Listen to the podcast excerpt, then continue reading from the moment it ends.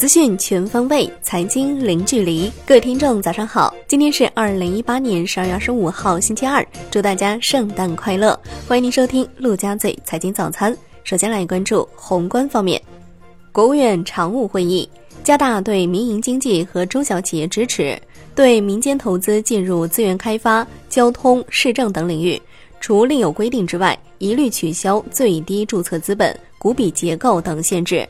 完善普惠金融定向降准政策，将支持小微再贷款政策扩大到符合条件的中小银行和新型互联网银行，加快民企上市和再融资审核，支持资管产品、保险资金依规参与处置化解民营上市公司股权质押风险。明年底前完全取消企业银行账户开户许可，商标注册平均审查周期明年进一步压缩到五个月。用两年时间实现双随机、一公开，在市场监管领域全覆盖、常态化，强化食品药品、特种设备等重点领域监管。国务院关税税则委员会表示，自二零一九年一月一号起，对七百零六项商品实施进口暂定税率；自二零一九年七月一号起，取消十四项信息技术产品进口暂定税率。税则委员会同时表示。为适应出口管理制度的改革需要，促进能源资源产业的结构调整提质增效，自二零一九年一月一号起，对化肥、磷灰石、铁矿砂、矿渣、煤焦油、木浆等九十四项商品不再征收出口关税。国务院关于《中华人民共和国国民经济和社会发展第十三个五年规划纲要》实施中期评估报告提请十三届全国人大常委会审议。在建议部分，报告提出九方面建议，包括妥善应对外部风险挑战，保持经济持续健康发展，大力实施创新驱动发展战略，集中精锐攻克关键核心技术。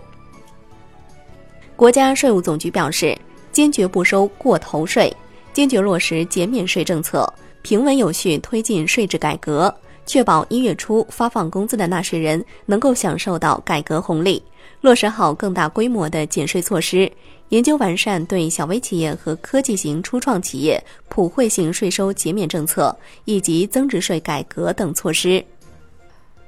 住建部部署二零一九年十大重点任务，包括以稳地价、稳房价、稳预期为目标，促进房地产市场平稳健康发展，坚持房子是用来住的，不是用来炒的定位。着力建立和完善房地产市场平稳健康发展的长效机制，坚决防范化解房地产市场风险，坚持因城施策、分类指导，坚决遏制投机炒房，强化舆论引导和预期管理，加大房地产市场监管力度等。来关注国内股市。沪指终结四连跌，收涨百分之零点四三，最终报收在两千五百二十七点零一点。深成指涨百分之零点七五，创业板指涨百分之一点一，万德全 A 收涨百分之零点六。两市全天仅成交两千一百三十三亿元，为年底次低。香港恒生指数收跌百分之零点四，国际指数跌百分之零点三八，红筹指数跌百分之零点六四。因圣诞假期。港股周一交易半日，下午休市。中国台湾加权指数收盘跌百分之零点一。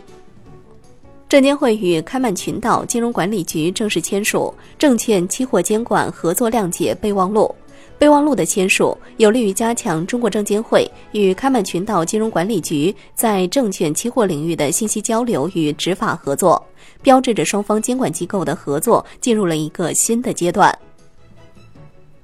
证监会发布资产证券化监管问答。证监会在此次监管问答中明确表示，证券经营机构未独立审慎履行职责、让渡管理责任、开展通道类资产证券化业务的行为，以及规避合规风控要求、借外部通道开展资产证券化业务的行为，监管部门将对相关机构和人员严肃查处。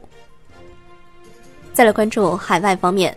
白宫行政管理和预算局局长表示，由于总统特朗普与民主党在美墨边境建隔离墙的经费问题上相持不下，部分联邦政府机构停摆或持续至明年。未来几天，政府停摆风波不会有很快进展。目前的僵局或持续到明年一月新一届国会上任之后，届时民主党将掌控众议院。